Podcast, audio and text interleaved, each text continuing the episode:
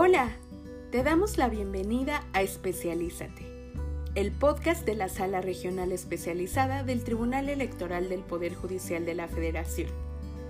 Ajusta el volumen y ponte cómodo o cómoda para escuchar esta entrevista que hizo la magistrada Gabriela Villafuerte Coello al presidente Rubén Jesús Lara Patrón para que conozcamos un poco más de él.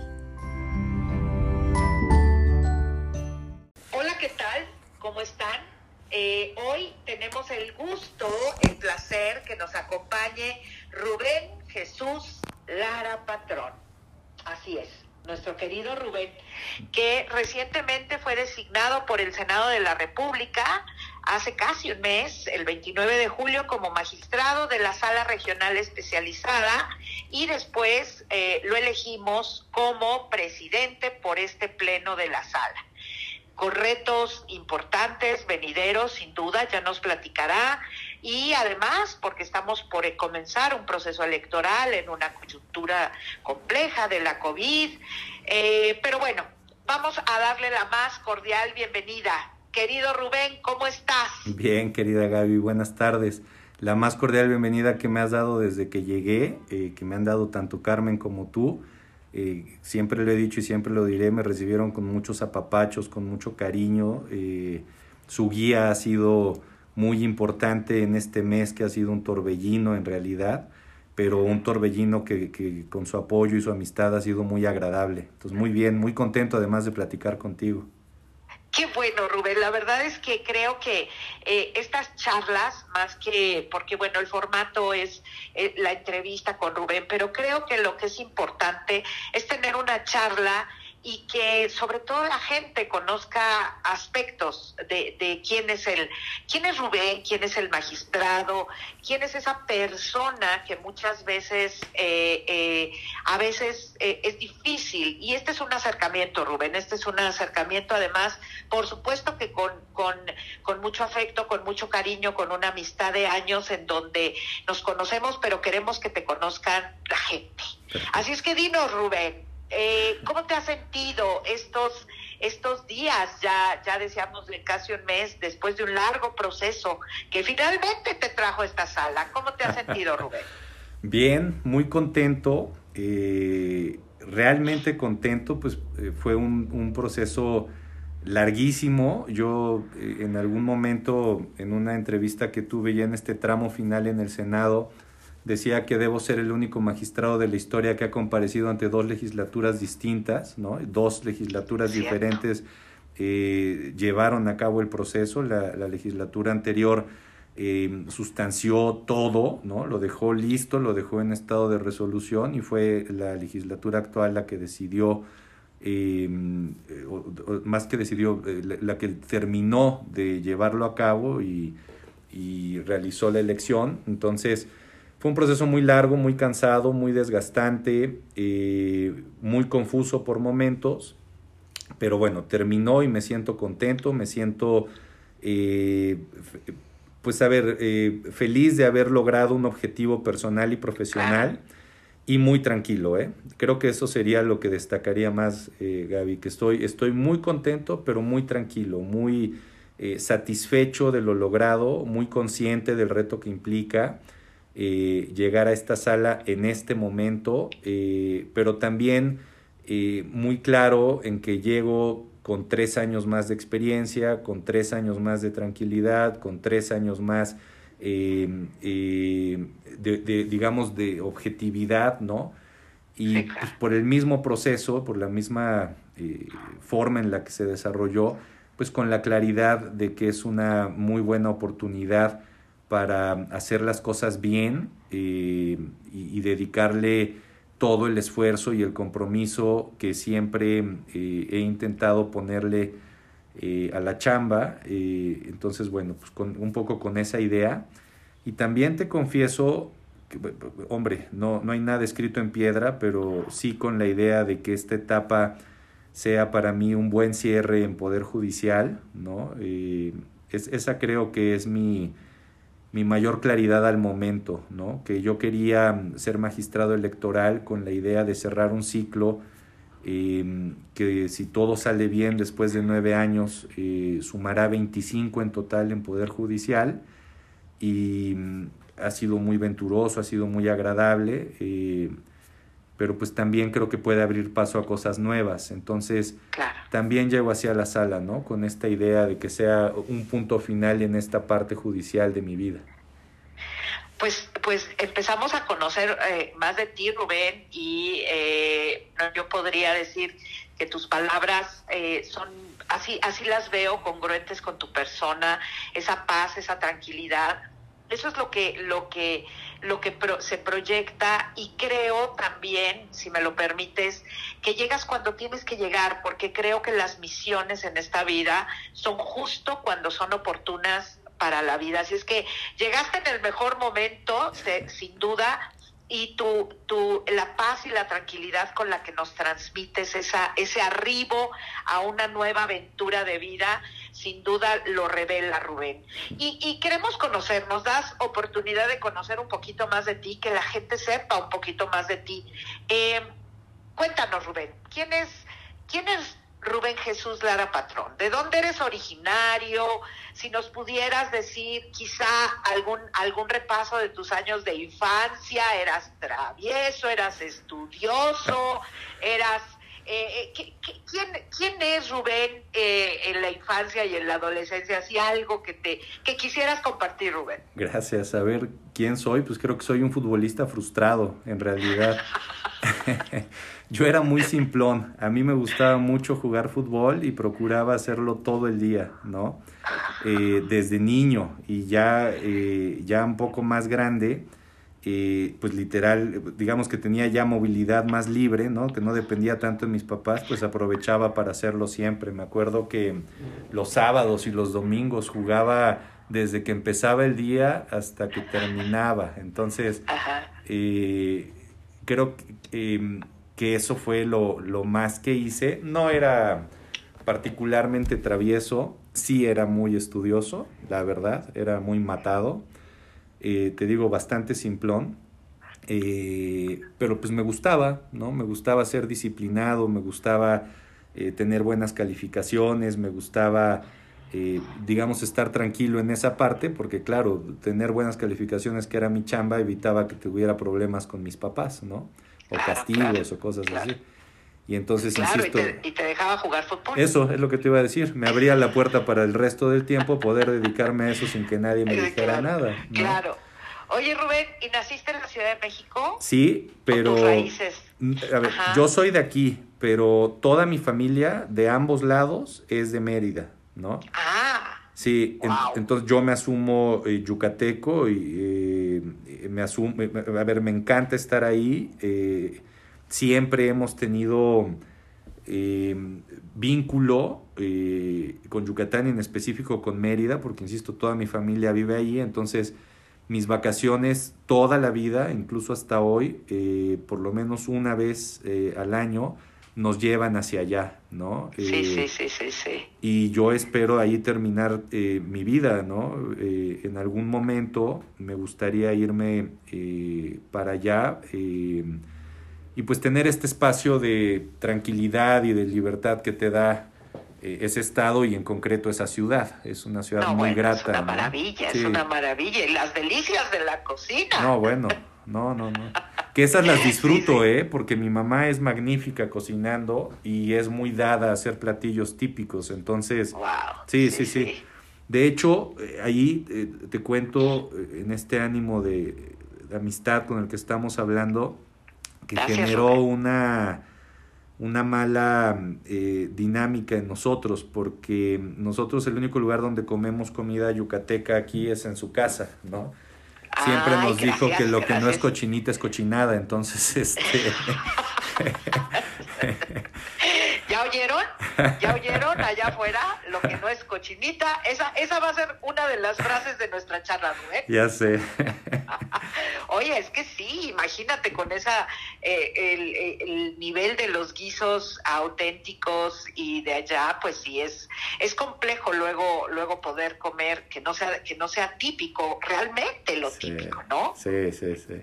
Es cierto, es cierto. Los, los, los materiales, digamos, de la cocina, los este, ingredientes que se usan, sí. Eh, difícilmente se consiguen aquí. Bueno, no sé si difícilmente, pero por lo menos no es tan común. Entonces muchas, muchos lugares usan sustitutos, en fin, y sí le da un sabor totalmente distinto. Le va cambiando, le va cambiando la esencia, seguramente. Correcto. Oye, Rubén, ¿y en dónde estudiaste? ¿Por qué derecho? A ver, dinos, eh, y, si pudieras eh, eh, volver a tus años de selección y de decisión, que, que uno no sabe luego cuándo es, ¿no? Y cuándo, se, cuándo viene el mensaje, ¿volverías a tomar la decisión de, de derecho o cuál sería? No, sí, volvería. Cuéntanos una parte de ti. Volvería a estudiar Derecho sin duda. Em, mi mamá siempre dijo que yo iba a, terminar estudiando algo en donde se usara corbata, ¿no? Porque cuando era chico me gustaba mucho, eh, chico chiquito, tendría tres años o así, me gustaba mucho usar un trajecito que por alguna razón me compraron y que tenía una corbata, entonces todos los días me lo ponía, ¿no? Em. Y luego, conforme fui creciendo, seguramente en la adolescencia y en la rebeldía, me dijo que yo debía ser justo juez, ¿no? Y creo que tuvo razón. Eh, claro que no lo decía porque por algo bueno, sino porque en su lógica siempre me la pasaba juzgando todo y a todos, ¿no? Pero bueno, este soy de la ¿Te vio? ¿Te vio? Sí, sí, creo que sí. A ver, nunca lo dudé, siempre estuve muy orientado aunque sí cuando tenía que decidir ya eh, el área, ¿no? El tercer año de prepa, eh, hacia dónde me iba a enfocar. Me acuerdo mucho que platiqué con mi papá y platiqué con mi abuelo, que mi abuelo siempre ha sido una figura muy, o bueno, siempre fue una figura muy relevante para mí. Y les decía, a ver, yo siempre quise derecho, pero ahora estoy dudando entre administración de empresas, mi papá es administrador, eh, o relaciones internacionales. Y los dos coincidieron y me dijeron, a ver, eh, administraciones por seguir el ejemplo, esa no, no es real, digamos. Y relaciones internacionales, pues es un campo que puedes abordar desde el derecho, pero no a la inversa. Entonces me sentí más tranquilo, eh, presenté mi examen para la UNAM, me quedé, estuve en la facultad los cinco años de la carrera, me la pasé muy bien porque pues la universidad es este espacio literal de universalidad eh, en donde puedes hacer mil cosas. Entonces, bueno, pues claro que jugué fútbol, pero también con idiomas. ¿y le, vas a, los Pumas? No. ah, bueno, ahí lo dejamos, ¿eh? No, tengo, pero puedo explicar la razón, ¿eh? Yo le, le, voy al Cruz Azul aunque gane, eso ni modo, ¿no? Eh, y le voy porque yo cuando era eh, un niño quería ser portero y el portero de la selección nacional en el Mundial de México 86, que es digamos mi primera etapa consciente de fútbol, este era el portero del Cruz Azul, se llamaba Pablo Larios, entonces me aficioné al equipo por él, ¿no? Claro, claro. Le barre mal, nunca son campeones, este, en fin, pero, pero yo les sigo yendo a ellos que con mucha... Está bien, está, está bien, porque esas son las lealtades de corazón y de todo. Está bien, está bien, no coincidimos en el equipo, en la afición el, del, equipo de fútbol, pero no importa, podemos seguir platicando. Oye, entonces fue en la UNAM. En la UNAM, sí. Ajá, y ahí de ahí eh, eh, hice, te digo, los cinco años de carrera y cuando llegué ya al momento de tener que orientar mi tesis, una amiga que trabajaba o hacía su servicio social con una maestra emérita, eh, Aurora Arnaiz, me, me, ofreció o me invitó a participar en un concurso que organizó la doctora eh, para dirigir las últimas dos tesis que iba a, llevar en su vida, ¿no? Ella ya era una persona mayor y quería jubilarse con dos. Una iba a ser la tesis de mi amiga y en la otra eh, hicimos un concurso tres personas y me eligió a mí. Wow, mira. fue padrísimo trabajar con ella eh, porque pues realmente me, me adoptó, o sea, rebasamos el tema de de la dirección de tesis y creo que nos hicimos amigos y nos hicimos muy buenos amigos. Eh, entonces eh, siempre me cuidó, siempre me orientó, siempre me guió. Eh, yo me titulo un 9 de mayo con una tesis que hablaba desde luego de teoría del Estado, que es lo que ella eh, enseñaba en la facultad. Y fue un jueves. El 10 de mayo eh, pues no hubo mayor cosa por el tema de, del Día de la Madre. Y el lunes 13 me llamó a su despacho porque me dijo que me iba a dar un regalo de titulación, que fue la opción de participar en un concurso para irme a hacer estudios de posgrado a Madrid. Ah, ok. Entonces, em, en, ese momento, ahora ya no, pero en ese momento, estoy hablando de 2002, mayo de 2002, se podía pasar de licenciatura directo al doctorado, ¿no? Lo cual fue un terrible error. Ahora ya entendí por qué cuando después de que uno gatea, o más bien antes de caminar, uno tiene que gatear, ¿no? Exacto, proceso y evolución. Es un proceso, exacto. En ese momento se podía, y participé también en este proceso de selección para estudiar en la Universidad Carlos III de Madrid. Okay. Y en, me aceptaron, creo que en julio, y en agosto volé para allá. Eh, en ese momento yo ya estaba casado e incluso ya tenía a mi hijo mayor, eh, que era un bebito de meses. Eh, mi esposa, ah, que es tu tocaya, Gabriela, se quedó aquí porque ya no había terminado la, carrera, se quedó como un año eh, y ya luego llegó a estudiar también conmigo. Eh, y Madrid pues fue otra aventura, ¿no? Madrid fue divertidísimo, padrísimo, no solo en lo académico, diría yo, sobre todo en lo vivencial en lo personal, porque además una aventura de combinaciones, ¿no? De, de, nuevas cosas, porque era combinar lo personal en un lugar nuevo, casados, estudiando, ¿no? Y, trabajando. ¿Cuánto tiempo fue por ahí? Y trabajando. Sí, porque nosotros nos fuimos sin beca. Eh, parte de las eh, opciones que me dio la doctora Arnaiz fue eh, un apoyo que me dio la universidad eh, de unos meses, creo que fueron tres meses, eh, un, poquito de dinero para que me asentara, este, pero el resto del tiempo, que fueron tres años en total, eh, yo opté por trabajar y entonces estuve en un bar en el cual era barman, ¿no? El que servía los... Y me contrataron de barman porque yo no tomo, entonces era como la gran garantía no. por supuesto, no iba a haber No iba a haber merma. Entonces fue, muy divertido porque eh, me daba tiempo eh, de estar en, o sea, en las mañanas, de llevar a, Rubén a la escuela, de acompañar a Gaby a su universidad, incluso alguna parte, eh, algún curso hicimos juntos, y luego me iba yo a la universidad en la que estudiaba a investigar y hacer mis cosas regresaba más o menos a las 5 o 6 a recoger al niño, a jugar con él en el parque tal, y entraba todas las noches a las siete y media al bar en el que estuve, ¿no? ya pues hasta que terminara la noche, ¿no? A cerrar. A cerrar, sí, sí.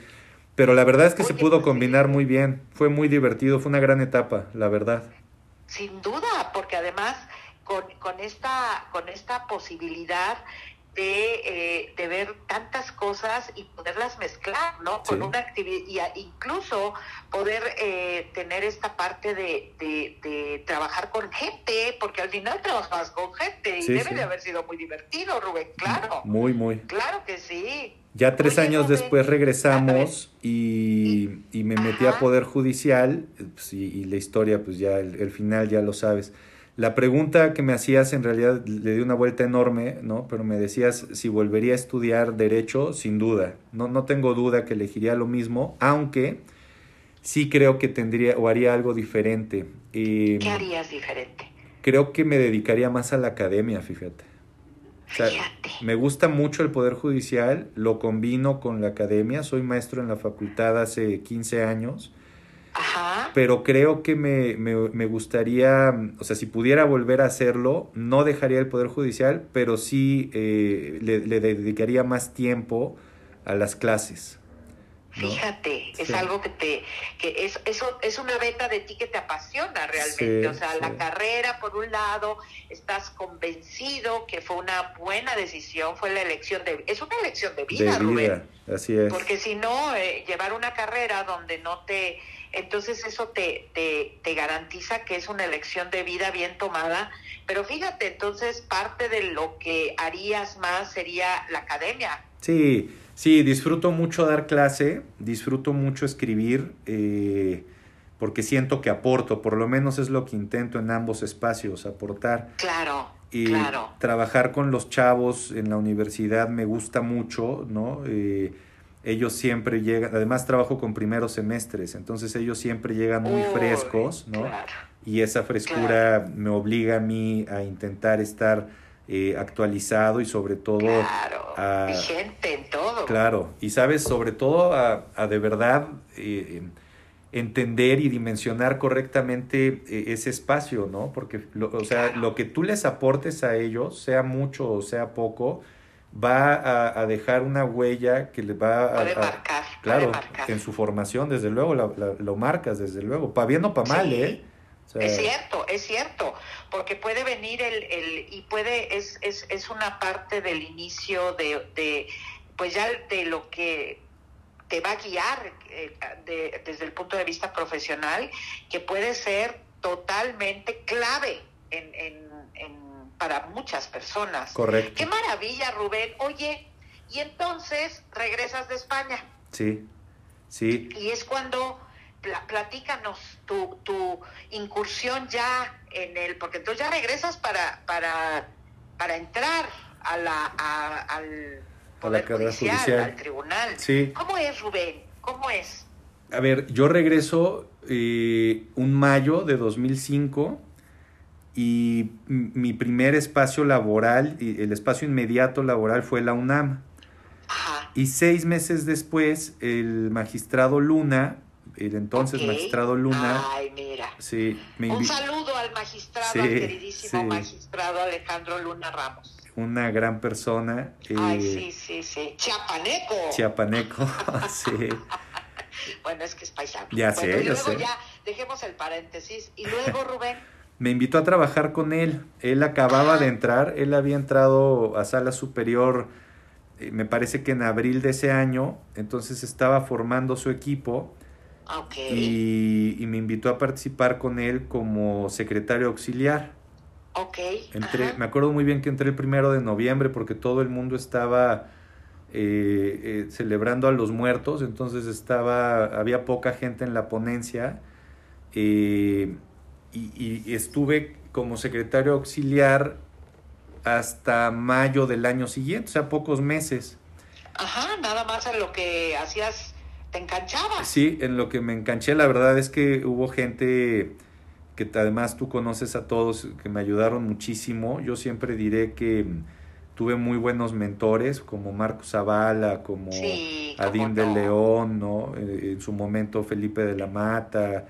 Este, Estuvimos juntos trabajando y, la verdad es que fue para mí una eh, ganancia enorme poder coincidir con ellos y poder eh, rebotar, bueno, rebotar sería ahora muy pretencioso, más bien poder recibir eh, sus opiniones y sus enseñanzas que me fueron orientando ¿no? en el quehacer eh, judicial.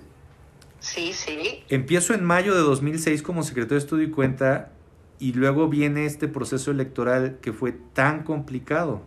¿Cómo no?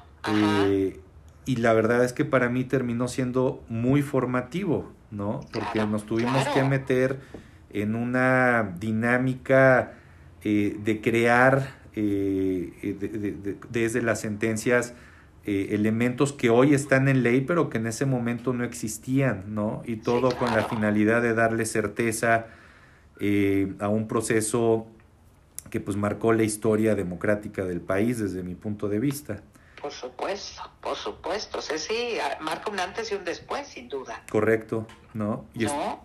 Sí, sí, es, es, es, y porque y la materia te empezó porque luego eso pasa, ¿no? Uno uno muchas veces incursiona en ciertas materias después de que está cierto que la carrera es la correcta, ahora viene la materia, ¿no? Sí. Eh, eh, que elegir esta materia que yo también he pensado que eh, apasiona o, o no, creo que no hay medias tintas con, con todo, ¿no? Pero con la materia electoral. Entonces entras de lleno, Rubén. Sí. Entras de lleno a la materia, con un proceso electoral eh, complejo. Muy complejo, muy complejo. Em, te, tengo que decir rapidísimo antes, a ver, mi papá trabajó en el IFE, ¿no? En el entonces IFE, fue de los fundadores del IFE. Eh, en el 90, 91, me acuerdo muy bien que tenían trabajaban, como no había edificio, trabajaban en unas carpas horribles, eh, que se calentaban horrible durante, en, el momento de sol, en fin. Entonces, el vínculo con la materia lo tengo desde entonces, ¿no? A mí me llamó mucho la atención lo que él hacía, digo, era la parte administrativa, pero pues la materia es la misma, ¿no? Sí, sí, sí, sí, sí. Eh, ya, ya empezabas a tener esos acercamientos, ese gusto, ese, ese oído, Sí, correcto. Aprender a escuchar la materia, porque esta materia se tiene que aprender a escuchar. Y, además con, con, con uno, eh, digamos, con maestros eh, indirectos, ¿no? Como los que integraban el consejo, aquel consejo este, de esa época. Yo, por ejemplo, lo presidía Waldenberg, ¿no? Entonces era un consejo muy fuerte, era un consejo este, muy interesante, ¿no? Muy formativo también. Por ahí fue la materia. Yo todavía te diría antes, porque creo que eso eh, lo, lo, olvidé, ¿no? Olvidé mencionarlo. Cuando yo me voy a, a, Madrid, en realidad yo quería ser internacionalista. Eso sí no me preguntes por qué, pero estaba convencido de que el internacional era lo mío. este, pero tuve ahí maestros muy buenos eh, de constitucional. Y los maestros que tuve de constitucional, todos habían trabajado en Poder Judicial. Entonces, eh, ellos fueron los que me guiaron hacia este lado y luego te digo, con lo electoral, pues ya se juntaron estos dos elementos. Entonces, cuando el magistrado Luna me invita a trabajar con él, hombre, para mí fue de verdad un día de fiesta, ¿no? Era literal lo que quería Poder Judicial en materia electoral y además con una persona magnífica, ¿no? Eh, sí, sí, sí, cómo no, cómo no. Lo, tú lo conoces bien, cercano, generoso, sí, claro. Cómo no, cómo no, es, es, es, es pues desde siempre, eh, obviamente en la materia, en el Poder Judicial, pero bueno, además tenemos una historia familiar también eh, de, de, cercanía, ¿no? De cercanía, de San Cristóbal, entonces son muchas cosas, así es que sí, cómo no, cómo no, cómo no.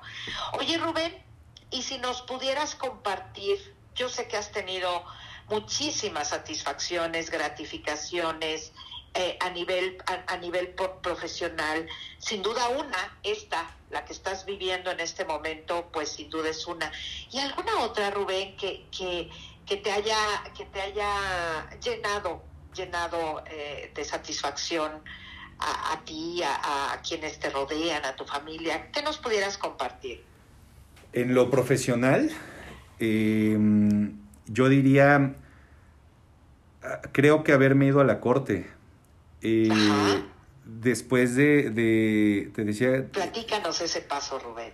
Es, es un poco consecuencia de, de, la misma generosidad y amistad del magistrado Luna. O sea, en algún momento le hablaron para pedir una recomendación para, para irse a la, para que se fuera a la corte la persona y él eh, nos propuso a dos, ¿no? Eh, para que fuéramos a, hacer los exámenes y un poco a ver, este, o a, llevar a cabo todo este proceso, ¿no? Em, sí. Fue con el ministro Aguilar. Em, Ay, el ministro Luis María, tan querido también. Sí, sí. Eh, él, él también acababa, llevaba muy poco, a ver, yo, él entró noviembre, en diciembre de 2009 Ok. Y esto que te digo fue en julio de 2011. Entonces él ah, pues, llevaba año y medio. que él llegaba de, ya como ministro. Sí, sí, sí. Entonces, em, eh, para mí creo que esa fue mm, una oportunidad de oro. Eh, pues es llegar al, al, Tribunal Constitucional del país, ¿no? Eh, con uno de los integrantes del pleno de este órgano jurisdiccional, y fue llegar a aprender todo, porque pues yo nunca, a diferencia de ti, por ejemplo, que tú tuviste experiencia previa en amparo y demás, yo empecé, el, medio judicial lo empecé en el electoral. Entonces, de verdad fue empezar desde cero, eh, con una dinámica de exigencia que nunca, sí, nunca la había vivido, nunca la había vivido. Fue eh, impactante y no, no, no porque el tribunal no sea exigente, solo es distinto, ¿no? Eh, el volumen de asuntos, la diferencia de, de, de asuntos, de materias, fue de, es un poco, siempre lo cuento como que me tenía que subir a un tren que iba a 200 kilómetros por hora, ¿no? Primero fue agarrarme y de verdad no soltarme porque, porque era una locura.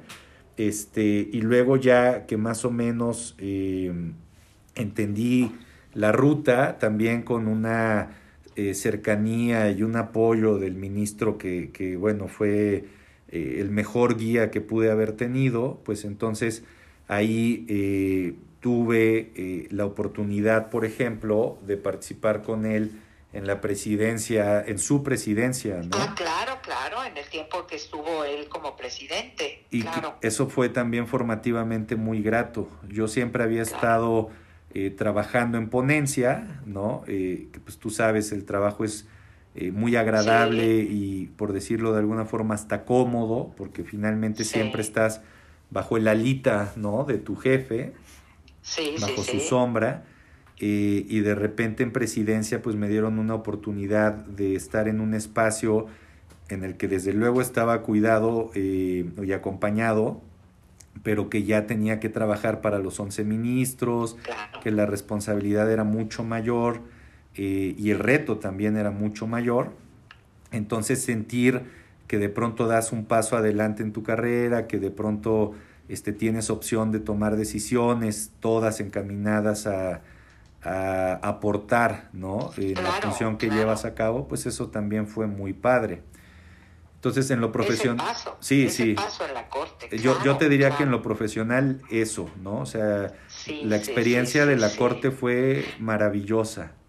No, bueno, es que estar en la corte, poder eh, conocerla, ahora sí que vibrarla, vivirla, poder participar, por supuesto, desde de, primero con, con, el ministro Luis María, pero después de tener la oportunidad de intercambiar trabajo y de poder hacer trabajo para, para el resto de los ministros y las ministras, debe ser una, una gran satisfacción, eh, Rubén y de, frente a ello, Rubén, ¿qué nos dirías? Eh, eh, las cualidades, características, quizá un consejo, porque al final juzgar es, es, eh, es lo que uno hace desde el momento que hay que decidir algo para alguien, ¿no? ¿Qué, qué le dirías, a, qué mensaje le dirías a las personas que también tengan esta, esta vocación, esta aspiración? Eh, ¿Qué mensaje le dirías allá afuera a quien nos escucha desde Rubén, desde el juzgador, desde todo lo que nos has platicado ahora, a quien quiera ser juzgador o juzgadora?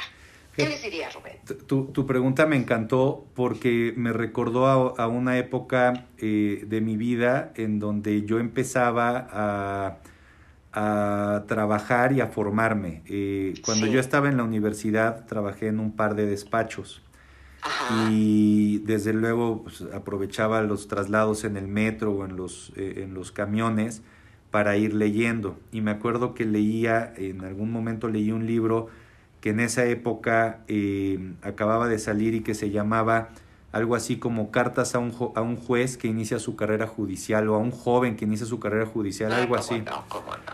Y, y, entonces gente eh, muy experimentada daba opiniones y daba consejos, en fin. Yo desde luego no me asumo como muy experimentado, pero, pero con lo que me preguntaste me coloco ahora en la posición eh, de las personas a las que entonces leía, ¿no? Sí. Y yo pienso que si, eh, que yo, yo diría dos cosas, o sea, pienso que en esta carrera o en cualquier otra, eh, hay que tener, o sea, hay que tener eh, las cosas muy claras, ¿no? Sí. Eh, y para mí una, un, un, elemento muy importante siempre ha sido el tema de las convicciones. Y cuando pienso en esto, me acuerdo de otro libro de Benedetti, creo que se llama Memoria y Esperanza, Esperanza en donde él, ya un señor muy grande, le da consejos a la juventud y hay una frase que, que, que la tengo como frase personal de guerra que dice, las convicciones, eh, perdón, las ideologías no se improvisan. Y yo le agregaría algo así como las ideologías y las convicciones. Entonces, Ajá. En la medida en la que tú tengas claridad de qué es lo que quieres, de hacia dónde vas y de cuáles son las rutas para lograrlo, me parece que, que ya vas como bien encaminado.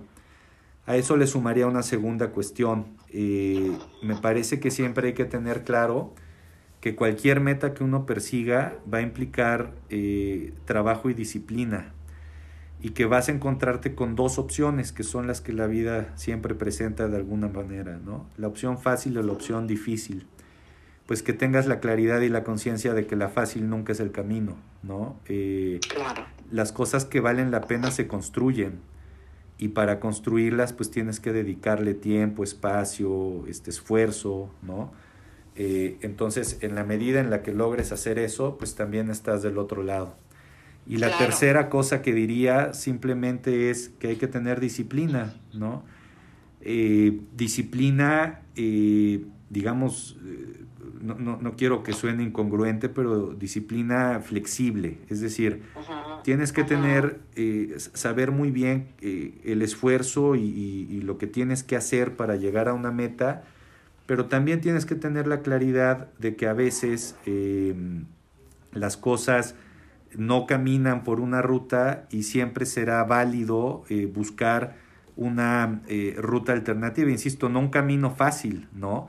Pero no, empe- no, no empeñarte o no eh, cerrarte a que solo hay una forma este, o una, una vía para llegar, ¿no?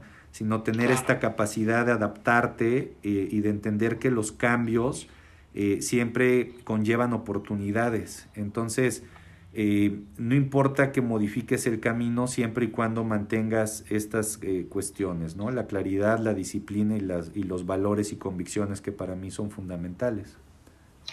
Pues es un gran, es un gran mensaje, yo creo, Rubén, porque además son palabras claves marcan, que pueden marcar la diferencia. A veces las damos por hechas, yo creo que luego eso es lo que pasa, palabras que parecen eh, muy sencillas de entendimiento, pero que cuando las llevas a la, a la ahora sí que a la práctica, ahí es en donde uno se prueba. Así es que claridad, convicción, trabajo, disciplina, capacidad de adaptación, tener metas, eh, rutas, tomar los caminos que realmente lleven a, a- a materializar esas metas. Rubén, eh, es- estamos teniendo una charla, voy a desviarme ahora un poquito porque estamos en lo formal y pasamos también a la... Si Rubén tiene tiempo. Rubén, Lo que ¿Qué quieras. le gusta hacer a Rubén? ¿Qué le gusta hacer a Rubén? ¿En qué, en qué, Sí, en- o- ahora sí que antes de la COVID y después de la COVID, Rubén? sí, sí. ¿En qué, en qué ocupas el tiempo, el tiempo libre? Porque es fundamental tener tiempo libre, hay que regalarse tiempo, tiempo libre. De otra forma, las convicciones, la claridad y todo lo demás a veces se puede dificultar. ¿Qué hace Rubén en sus tiempos libres? A ver, eh, básicamente los tiempos libres los dedico a mi familia, ¿no? Ajá, Eh, me gusta mucho, mucho estar con mis hijos y con mi esposa. Siempre he dicho que si no fueran mis hijos y mi esposa serían mis amigos porque me caen muy bien, la paso bien con ellos. Eh, pero también intento tener espacios para mí, justo en la lógica que acabas de decir, ¿no? O sea, uno tiene que estar bien consigo eh, y además en todos los planos posibles para poder estar o, por lo menos generar cuestiones positivas al- alrededor. Eh, entonces, ¿qué me gusta hacer en lo personal? A ver, eh, me gusta mucho correr, ¿no? Procuro hacerlo todas las mañanas, de hecho así comienzo mis días. Eh, me gusta mucho jugar béisbol, ¿no? Ajá.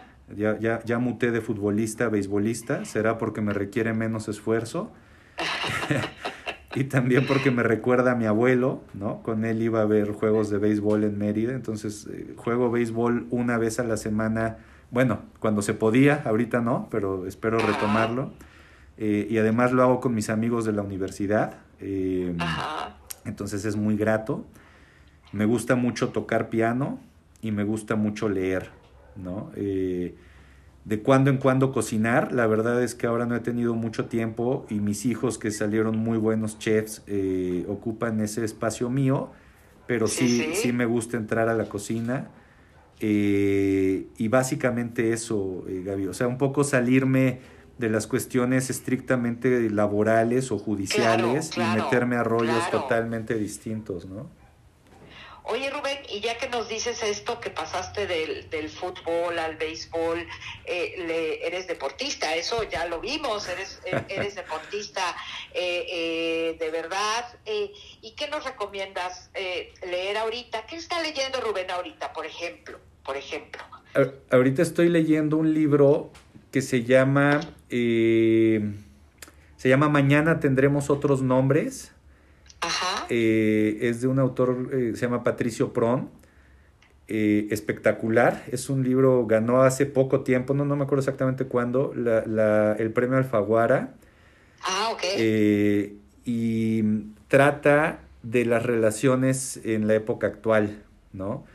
Ah, y, me tiene impactado, de verdad es un libro que te devoras y que te, te mantiene eh, pendiente todo el tiempo, porque cuenta un poco la historia de una pareja, eh, bueno, no, lo voy a decir mucho para no eh, echarle a perder la lectura posible a alguien más, pero digamos la historia de una pareja en estos tiempos en donde las relaciones se generan a partir de redes sociales y de ah, poca interacción eh, y entonces un poco como la profundidad que debería tener eh, cualquier relación, pues no sé si se va perdiendo, pero se va construyendo distinto, ¿no? Claro, claro, eh, claro.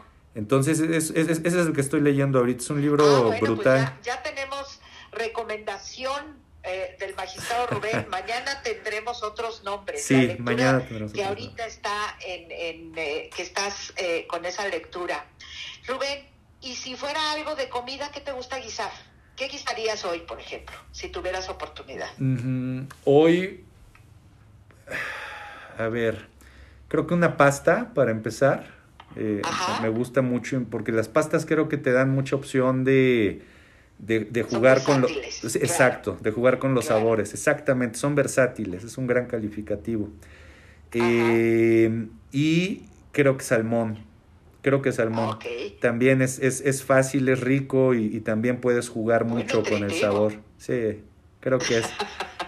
Y un agua de mango. ¡Ay, qué barbaridad! Entonces ya saben, ya saben, después de una mañana de correr, eh, una lectura ya recomendada, ya tenemos el menú de la tarde con agua de mango exquisita. Correcto. Oye, Rubén, y bueno, pues volvamos pues un poquito a los temas de la sala.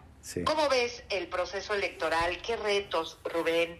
Eh, pues finalmente la sala es la bebé del, del Poder Judicial, del Tribunal Electoral, pero bueno, es una sala con, con, con grandes... Eh, con grandes retos, grandes caminos y bueno, muy, muy visible. ¿Cómo ves, Rubén, de frente a esta, a esta coyuntura también de la COVID lamentable, lamentable que está viviendo nuestro país, eh, en donde, pues, pues, ¿qué podemos decir, verdad?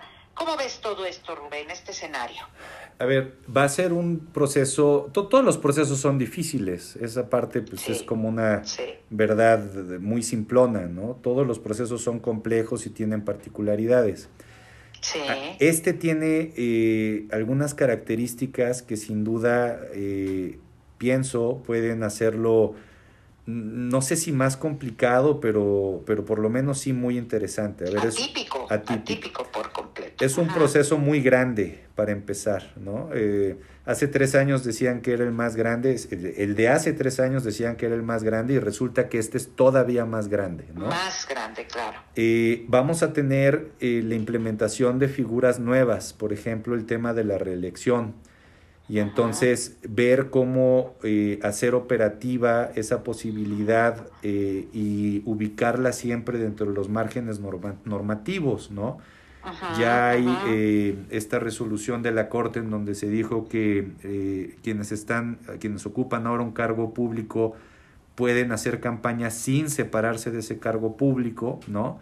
Eh, e, e, es, es, en sí mismo eh, un rompimiento con lo que teníamos hasta este proceso, porque lo ordinario antes era que los funcionarios tenían que separarse dentro de algún tiempo previsto en la norma para no, eh, digamos, aprovechar su posición, por lo menos, ¿no? en los procesos que se iban a desarrollar.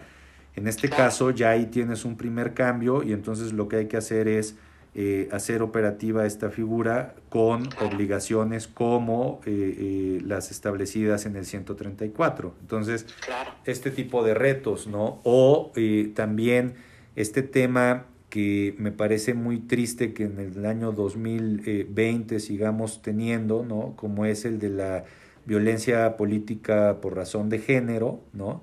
La sala tiene eh, la competencia eh, legal para conocer de estos procesos porque se tienen que sustanciar vía PES, eh, bueno, procedimiento especial sancionador.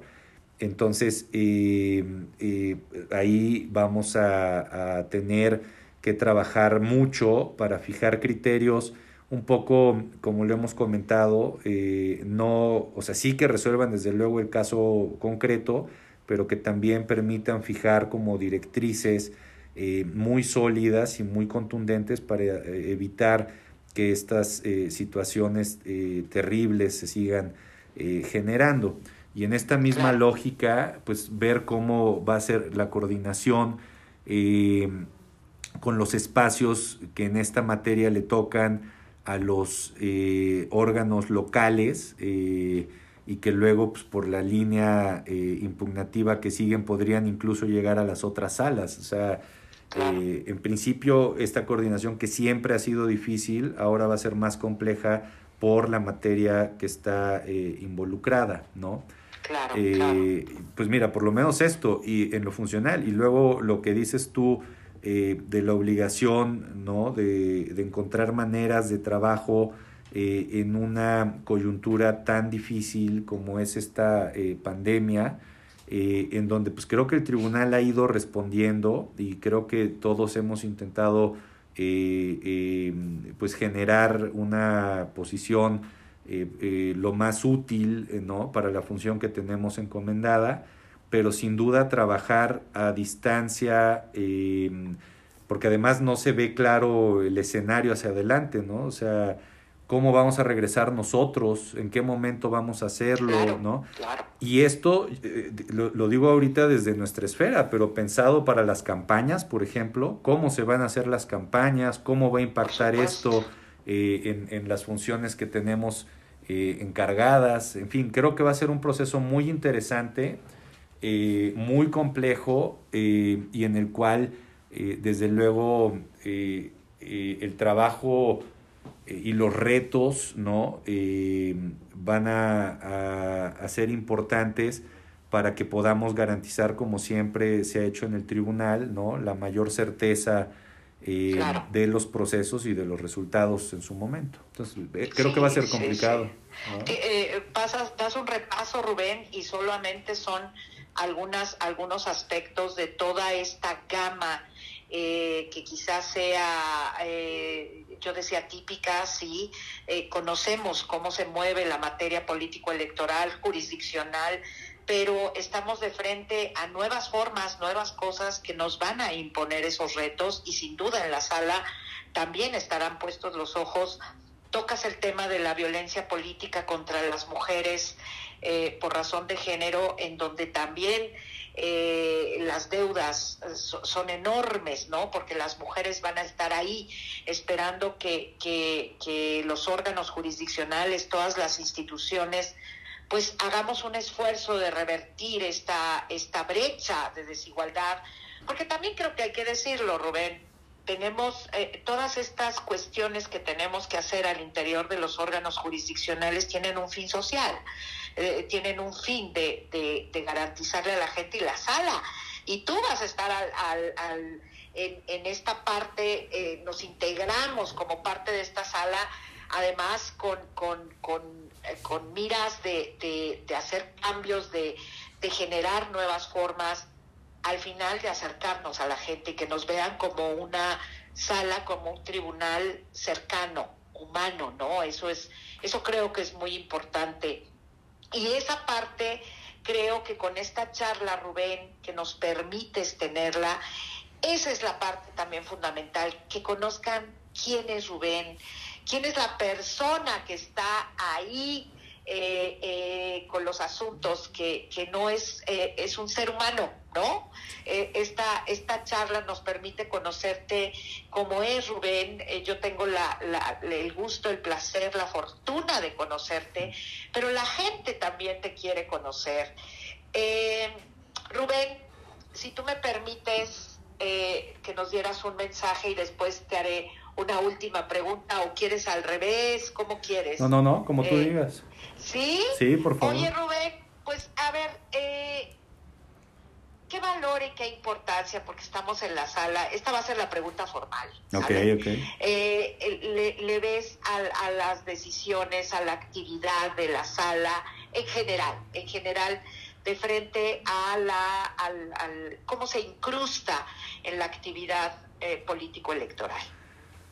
Eh, la sala, para mí, eh, bueno, no para mí normativamente, pero así la entiendo, em, es eh, de los primeros, de las primeras líneas de acción con las que cuenta todo el entramado institucional electoral del país para definir y delinear uno de los temas más importantes de toda la materia electoral y de la vida democrática como es el contenido de, del modelo de comunicación social, ¿no? Tenemos muchas actividades, pero digamos, eh, la, idea con la que surgió la sala y, para mí una de las, eh, las tareas más relevantes que tiene es que nosotros eh, podemos orientar la calidad y el nivel del debate. Y esto es muy relevante porque justo eh, lo que digan los actores políticos es lo que le va a dar la información a los electores para que tomen la decisión que consideren este, más adecuada en un proceso comicial, ¿no?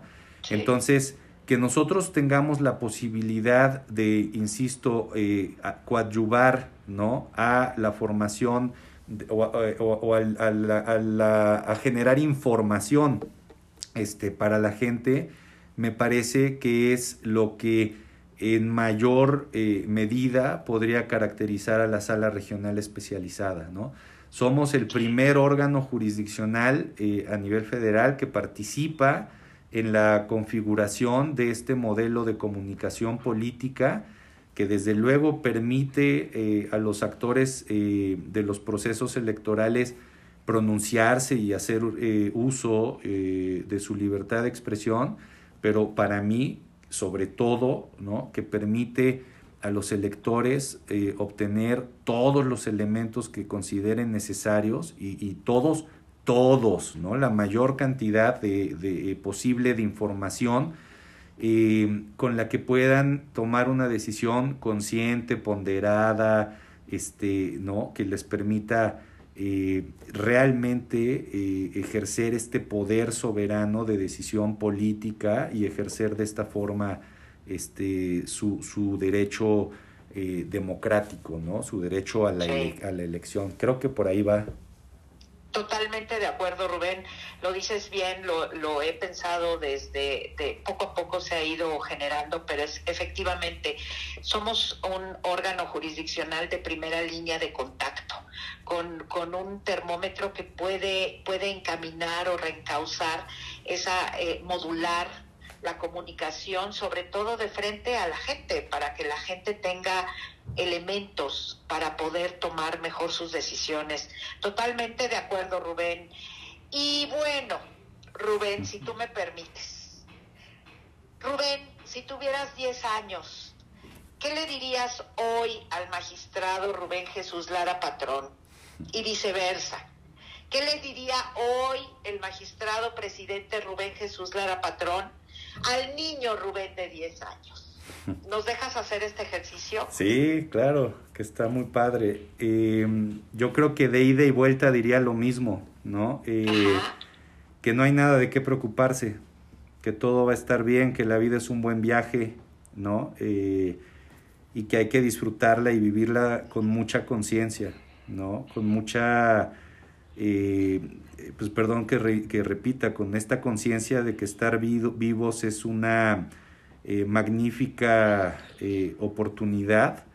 Eh, pienso un poco en esto que decía Octavio Paz, no, es una frase exacta, pero en uno de sus poemas decía algo así como este, el olvidado asombro, el olvidado asombro de estar vivo, ¿no? Vivir con conciencia, vivir agradeciendo esta posibilidad de encontrarte en la ruta mil cosas, no, no, no siempre son agradables, a veces son difíciles, este, pero siempre, siempre tienen una razón, ¿no? Y, y siempre te ayudan a, a, crecer y avanzar si tú decides tomarlo así. Entonces, eso, que no tengamos miedo, que, que, todo va a estar bien. Creo que eso le diría al niño y el niño también se lo diría al, al adulto. Rubén, muchísimas gracias.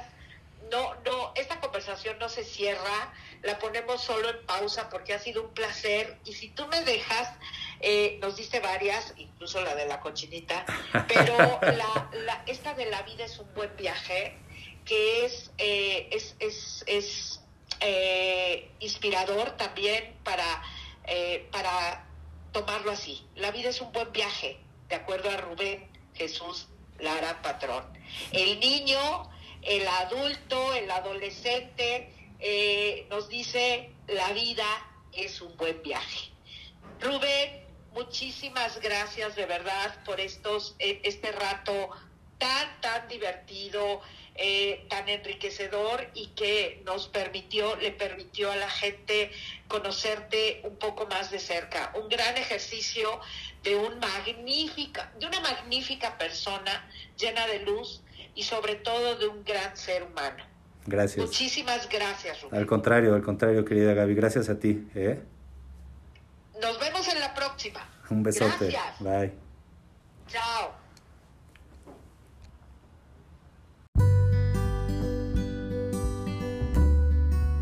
Gracias por escucharnos. Pronto llegará a tus oídos otra entrega de Especialízate. Si tienes algún comentario, escríbenos en nuestras redes sociales. Puedes encontrarnos en Facebook, Twitter, YouTube e Instagram. ¡Hasta pronto!